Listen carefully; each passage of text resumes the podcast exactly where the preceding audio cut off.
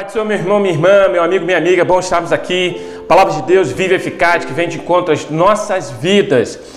No último programa eu falei sobre que o mundo jaz no maligno, mas há uma solução para tudo isso, que é Jesus Cristo. E hoje eu quero falar então que meus olhos já viram a salvação. Você já viu a salvação?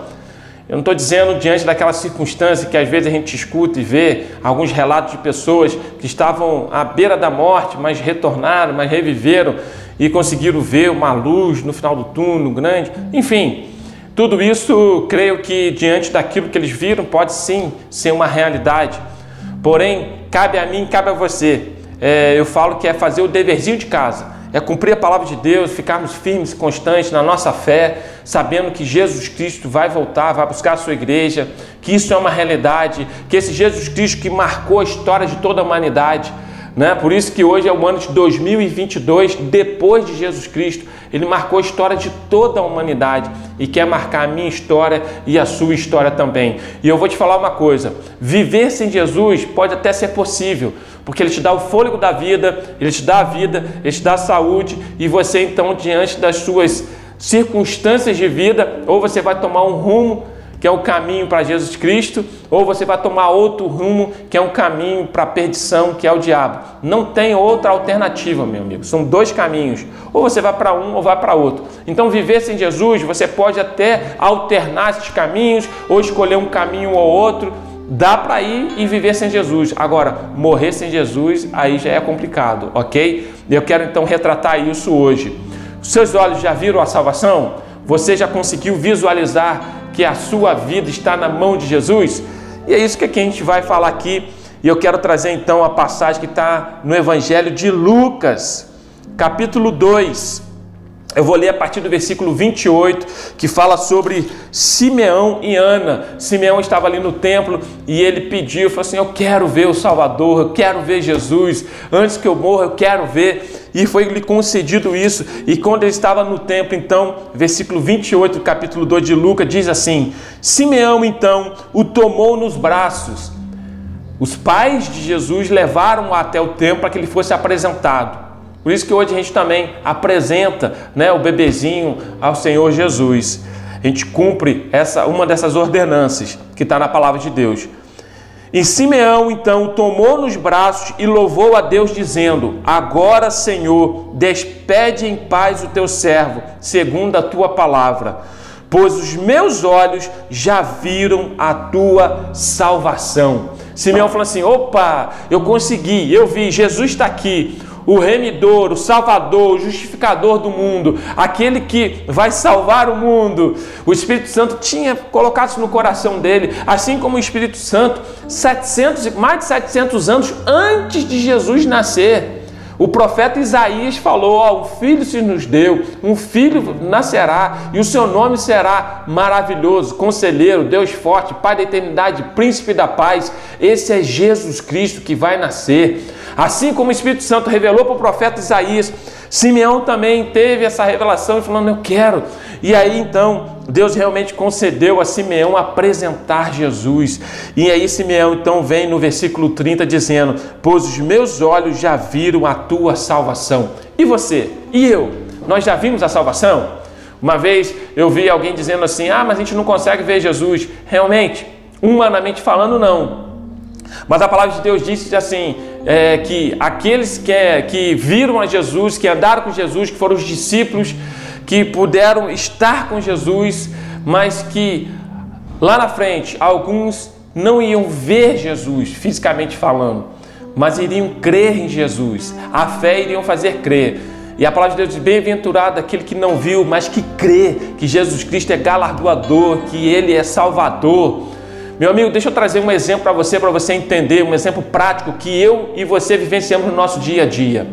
Uma vez eu lembro que um pastor conhecido meu, ele estava conversando com um jovem e falando das riquezas da palavra de Deus para esse jovem, e falando sobre Jesus, e falando que Jesus tinha uma obra na vida dele, que é uma realidade. Jesus tem uma obra na minha vida e na tua vida. E aquele jovem foi e falou assim: Mas eu nunca vi Jesus.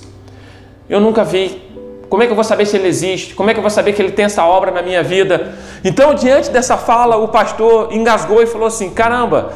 E na mesma hora, o Espírito Santo tocou naquele pastor e ele olhou para uma árvore frondosa que estava perto deles e aquela árvore estava se mexendo, as suas folhagens estavam se mexendo. E o Espírito Santo então tocou e falou assim: fala para ele se ele vê o vento. Ele não vê o vento, mas ele sente o vento. E aí aquele pastor então olhou para aquele jovem e falou assim: "Tá vendo aquela árvore frondosa?" Ele: "Sim." Você está vendo que ela está se mexendo? Sim, ela está se mexendo. O que está fazendo ela mexer? O vento. Você está vendo o vento? Não.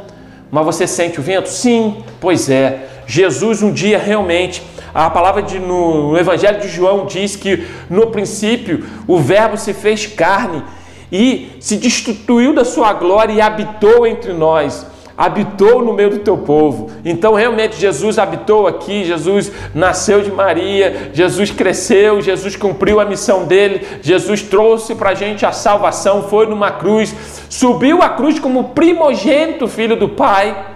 Mas desceu daquela cruz como o, o perdão, ele subiu como unigênito filho do Pai e desceu daquela cruz como primogênito, ou seja, Subiu como único, unigênito, mas desceu como primogênito. Por isso que eu e você hoje somos co-herdeiros com Cristo. Nós somos co-herdeiros com Ele porque Ele é o primogênito, Ele é o primeiro filho. Nós temos essa possibilidade. Então, aquele jovem falou assim: É, realmente, eu estou vendo que aquela árvore está se mexendo, mas ué, você está vendo o vento? Você vê o vento? Não mas você sabe que o vento está ali, você sente o vento. Você está dentro de casa e você escuta e fala: Ih, está ventando. Assim é Jesus hoje sobre a minha vida e sobre a tua vida.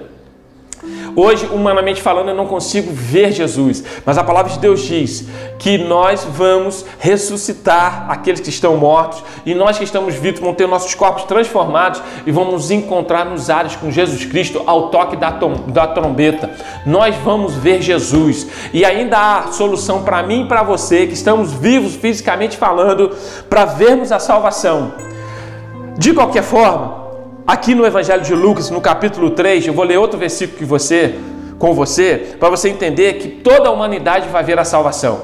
Ou através de Jesus Cristo, como eu estou te apregoando aqui, dizendo que há tempo de você aceitar Jesus como teu único e suficiente Salvador, ou através do versículo 6 do capítulo 3 de Lucas, que diz assim, ó: "E toda a humanidade verá a salvação de Deus" e toda a humanidade verá a salvação de Deus. Isso é um alerta para mim e para você. A palavra de Deus diz lá em João 3,16 que Deus amou o mundo de tal maneira que enviou o seu Filho unigênito para que todo aquele que nele crê não pereça, mas tenha vida eterna. Isso é uma realidade. Jesus Cristo veio para que toda a humanidade pudesse achar a salvação, para que pudesse ter Jesus Cristo no coração. Então, dizendo que toda a humanidade verá a salvação de Deus, porém, nem todos vão tomar posse dessa salvação, nem todos vão aceitar Jesus como o único suficiente Salvador. Há aí, para mim e para você, uma possibilidade de a gente ver a salvação e tomar posse dela, de a gente sentir Jesus, mas ele está presente no nosso coração, na nossa caminhada, na nossa vida cristã. Essa é uma realidade que eu e você temos que vivenciar hoje, na nossa caminhada cristã. Ter Jesus no coração. Por quê, pastor? Deixa eu ler com você lá em Apocalipse. Apocalipse capítulo 20, para você entender isso. Apocalipse capítulo 20. Apocalipse capítulo 20, versículo 11, diz assim: O juízo final. Então vi um grande trono branco e o que estava sentado sobre ele da presença dele fugiram a terra e o céu, e não se achou lugar para eles. Versículo 12: E vi os mortos, grandes e pequenos, que estavam diante do trono, e abriu-se livros, abriu-se outro livro que é o da vida. Os mortos foram julgados pelas coisas que estavam escritas nos livros, segundo as suas obras. Então, o grande trono branco, todos vão comparecer diante de Deus. Todos. Todos vão. Ou para uma vida eterna em Cristo Jesus, para uma salvação em Cristo Jesus, para estar eternamente na presença do Senhor no céu, ou para uma perdição eterna. E a gente sabe que essa perdição é o inferno, é o diabo. Não há outra opção, só há dois caminhos, meu irmão: ou o céu ou o inferno. É a palavra de Deus que diz isso, é a Bíblia que nos contextualiza isso e nós conseguimos perceber essa situação no nosso dia a dia. Ou é céu ou é inferno. Mas a palavra está dizendo aqui do grande trono branco. Oh, meu amigo, minha amiga, meu irmão, minha irmã, todo joelho se dobrará diante de Deus. Talvez a justiça dessa terra seja falha. E às vezes a injustiça acaba imperando dentro da justiça.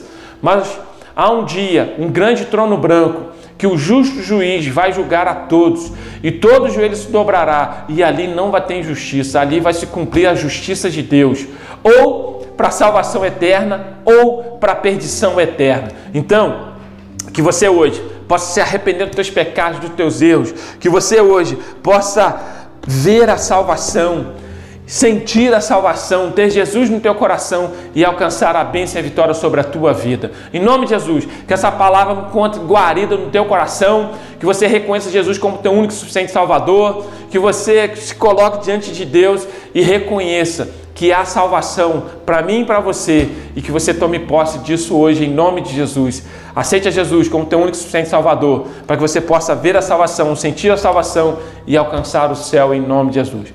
Deus te abençoe, Deus te guarde. Até o próximo programa em nome de Jesus. Amém.